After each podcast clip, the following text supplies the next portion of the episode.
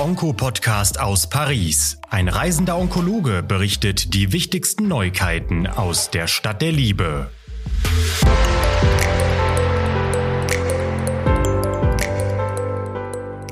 Bonjour aus Paris. Hier ist wieder Harald Müller-Husmann und ich freue mich wieder äh, vom Europäischen Kongress äh, zu berichten.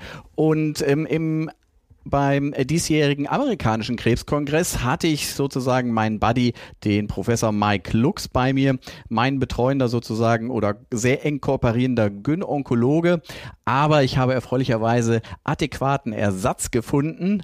Ähm, ich habe hier äh, Professor Andreas Hartkopf. Andreas, stell dich doch einmal bitte vor. Ja, hallo. Also ich heiße Andreas und ähm, ich äh, leite die konservative Gynäko-Onkologie an der Universitätsfrauenklinik in Ulm. Jetzt sind wir gleich schon bei einem Punkt, den es wahrscheinlich nur in Deutschland gibt, ähm, dass äh, die Gynäkologen die Systemtherapie und die Operation machen und deswegen konservative Gynäko-Onkologie. Das heißt, ich mache als Gynäkologe tatsächlich bei uns nur die Chemotherapien, Antikörpertherapien, ähm, Immunonkologie und die ganzen Systemtherapien. Das heißt, ich operiere selber gar nicht. Also bist du eigentlich zu 85 Prozent ein internistischer Onkologe. Genau, eigentlich ja. Und das ist auch genau der Punkt, was man dann auch immer irgendwie versuchen muss, äh, den Kollegen international zu erklären, weil die sagen, ja, was du machst, das ist doch eigentlich innere Medizin. Und dann sage ich, ja, aber ich bin kein Internist, ich bin Gynäkologe. Und ähm, also ich finde super, dass es so ist, äh, weil man natürlich ähm, man setzt einen Fokus ne, auf gynäkologische Krebserkrankungen, auf Brustkrebserkrankungen.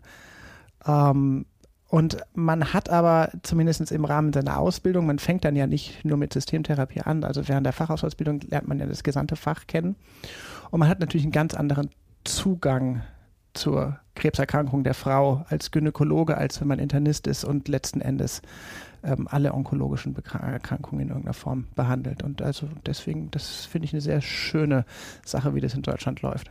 Ja, finde ich eigentlich auch, denn die Leute, die sich damit auskennen und tief in der Materie drin sind, die sollen letztlich auch die unsere Patientinnen und Patienten betreuen. Ähm, du hast einen riesen Vorteil mir gegenüber, denn ich spreche kein Wort Französisch außer Je m'appelle Harald und Bonjour.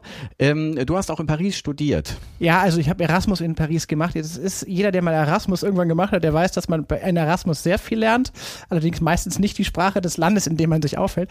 Ähm, ich habe das Französische auch nach der 11. abgewählt und hatte dann gehofft, das hier so ein bisschen zu lernen in Paris. War irgendwie PJ-Tertial und noch ein bisschen länger, was ich hier gemacht habe. Ich muss ganz ehrlich sagen, wirklich Französisch gelernt habe ich in der Zeit nicht. Ich habe viel kennengelernt in Paris und es war eine ganz tolle Zeit. Es war wirklich mit meine besten beiden Semester. Aber Französisch habe ich nicht gelernt. Aber eins konnte ich von dir lernen, nämlich immer die Metro nehmen und nicht das Taxi. Ähm, was gab es denn aus gyn-onkologischer Sicht? Denn also auf dem amerikanischen Krebskongress war es ja ein Riesenhype, Standing Ovation bei der Destiny 03. Ähm, geht es jetzt bei den Gyn-Onkologen so weiter? Ich hoffe es. Ich hoffe es. Es war jetzt bisher, also es waren tolle, super interessante Beiträge da. Aber ähm, jetzt ein Beitrag mit Standing Ovations, so wie es auf dem amerikanischen Kriegskongress war, den gab es äh, bisher noch nicht. Und morgen ist noch ein letzter Tag. Den wird es auch wahrscheinlich am letzten ähm, Kongresstag nicht mehr geben.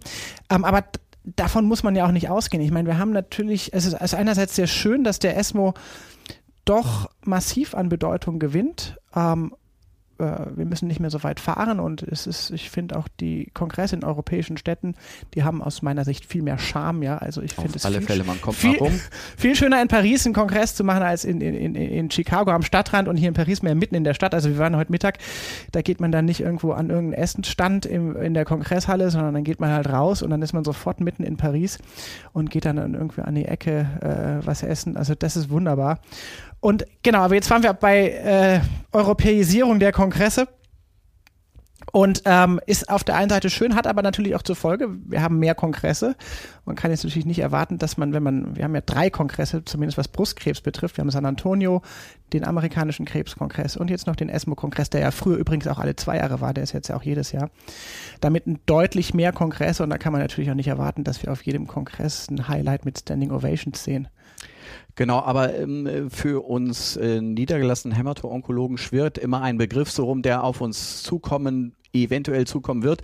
Die SIRZ war auch ein großes Thema. Vielleicht sagst du da mal zu. Etwas. Genau, also da war es tatsächlich, also ich sage ja nicht, äh, keine Standing Ovations bedeutet ja nicht, dass es nicht weniger interessant ist. Ähm, wir hatten eine ganz tolle Session gestern ähm, zu den oralen SIRTs. Ähm, jetzt, um das vielleicht kurz zu erklären, ähm, wir behandeln ja Brustkrebs, wenn er hormonabhängig wächst, antihormonell und versuchen das möglichst auszureizen. Also wir versuchen Patienten, solange es irgendwie nur geht, antihormonell zu behandeln.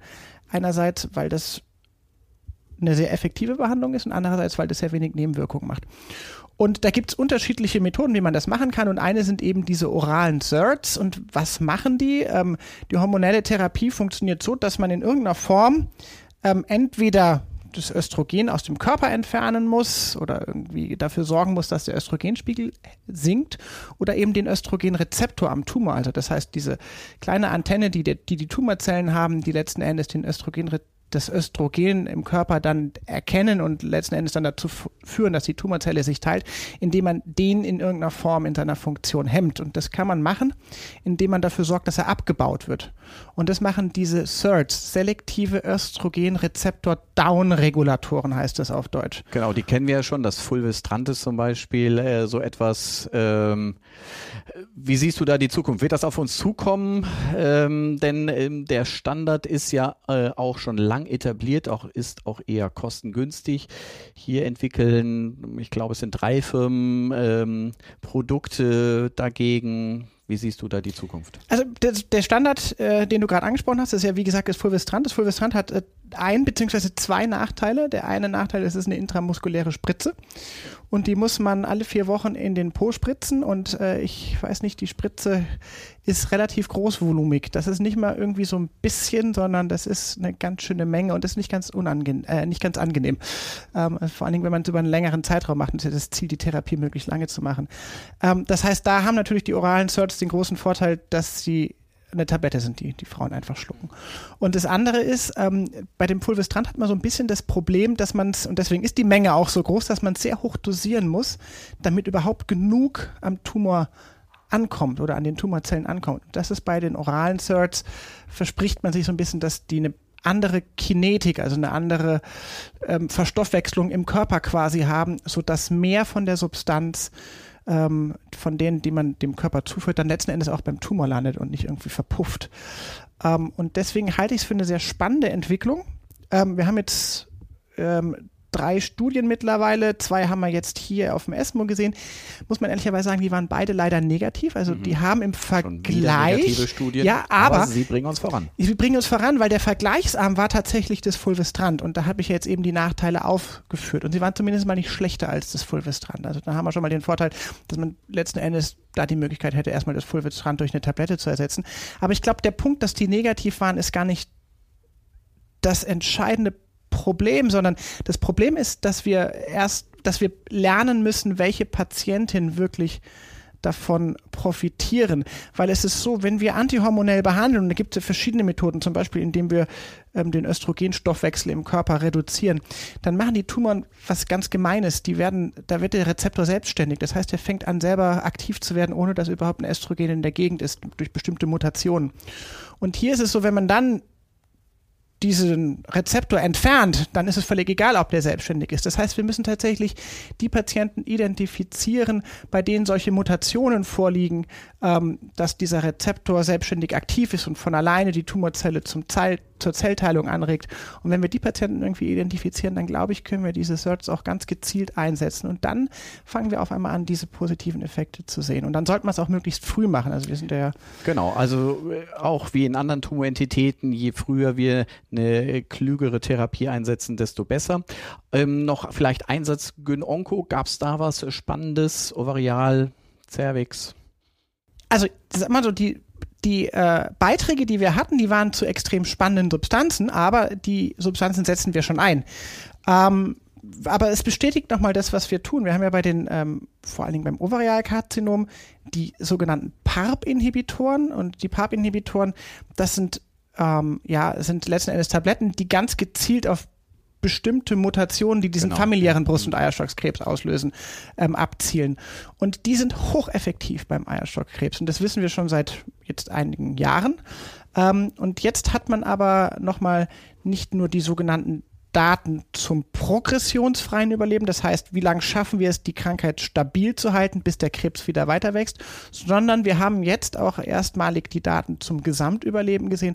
Und da ist es tatsächlich so, wenn Frauen diesen familiären Eierstockkrebs haben und einen PARP-Inhibitor einnehmen, dann leben sie länger. Also es ist nicht nur so, dass wir die, das Fortschreiten der Erkrankung aufhalten können, sondern wir verleben damit, verlängern damit das Leben. Und man sieht, dass das ein großer Teil der Patienten tatsächlich ähm, ja, ganz, ganz lange ähm, rezidivfrei wird und vielleicht sogar für immer. Interessante Hypothese. Super. Erstmal ganz, ganz herzlichen Dank.